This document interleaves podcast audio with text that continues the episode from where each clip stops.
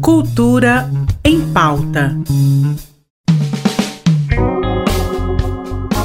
Olá, meu nome é Mazé Alves e seja muito bem-vindo ao Cultura em Pauta, nosso encontro diário na Rádio RBC FM na sua plataforma de stream favorita, onde eu te conto todas as novidades da arte e lazer que rolam aqui em Goiás. Começando o programa com cinema. Ainda hoje ocorre a segunda sessão do Cineclube da Luluzinha. Caso você não conheça, o projeto propõe um espaço de exibição, formação e debates na área do audiovisual produzido por mulheres. Um dos diferenciais do Cineclube é que todos os filmes exibidos precisam ter pelo menos uma mulher no seu núcleo de produtores. Nessa noite, as obras selecionadas são os curtas Estela, 11 Minutos e Mamãe todos dirigidos pela cineasta Hilda Lopes, que vai participar de um bate-papo virtual com o público. Caso você tenha se interessado, o evento começa às 7 horas da noite na Vila Cultural Cora Coralina e a entrada é completamente gratuita. E como hoje é segunda-feira, temos aqui no programa mais uma dica literária. Dessa vez nós recebemos a jornalista Marisa Santana para falar um pouco sobre um romance envolvente, repleto de amor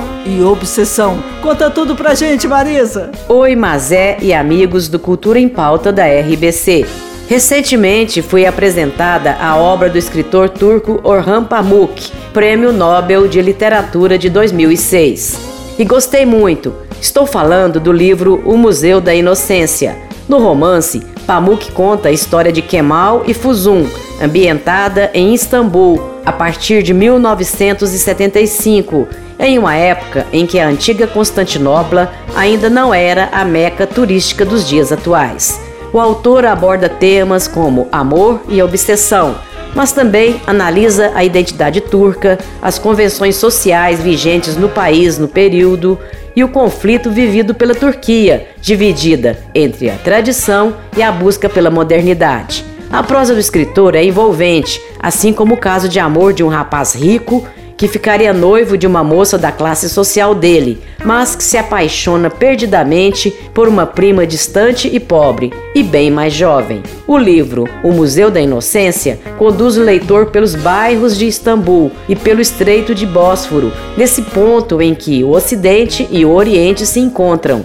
Além disso, nos apresenta os diversos habitantes da cidade, os ricos empresários, os proletários e os operadores do cinema local, assim como vai relatando a história recente da Turquia, os problemas políticos e econômicos enfrentados pelo país. E o desfecho é genial. Recomendo demais a obra desse grande escritor turco. Anota aí, Mazé. Muito obrigada, viu, pela recomendação, Marisa. É sempre um prazer enorme te receber aqui no programa. Não deixem de conferir o livro O Museu da Inocência, de Orhan Pamuk. Falando agora de dança, até quarta-feira a Giro 8 Companhia de Dança apresenta o trabalho que criaram a partir do projeto Colmeia Criativa. A iniciativa tinha o propósito de oferecer capacitação e qualificação para dançarinos interessados em se tornar coreógrafos. Então, se você quiser ver apresentações de dança de altíssima qualidade, fica ligado. Amanhã o espetáculo ocorre às 10 da manhã no Instituto de Educação e Artes Gustav Ritter.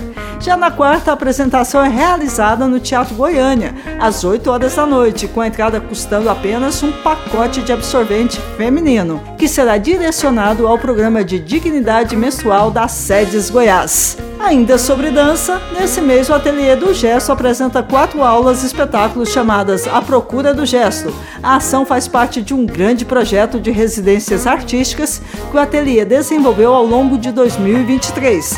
Um trabalho feito para pensar e mergulhar em processos criativos em diálogo com outros artistas. A primeira aula espetáculo ocorre amanhã às 8 horas da noite no Instituto Federal de Goiás com entrada gratuita. E é por aqui que eu encerro o programa de hoje. Agora fiquem com a música Amor, Meu Grande Amor. Maior sucesso da cantora e pianista carioca Ângela Rorô. Tenha uma ótima tarde. Vejo vocês de novo amanhã.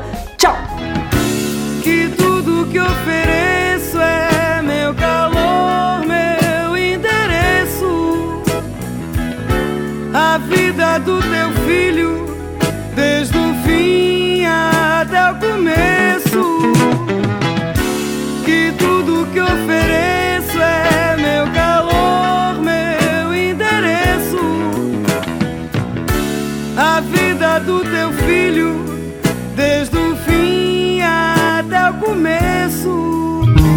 Cultura em pauta. Em parceria com a Secretaria de Cultura do Estado de Goiás.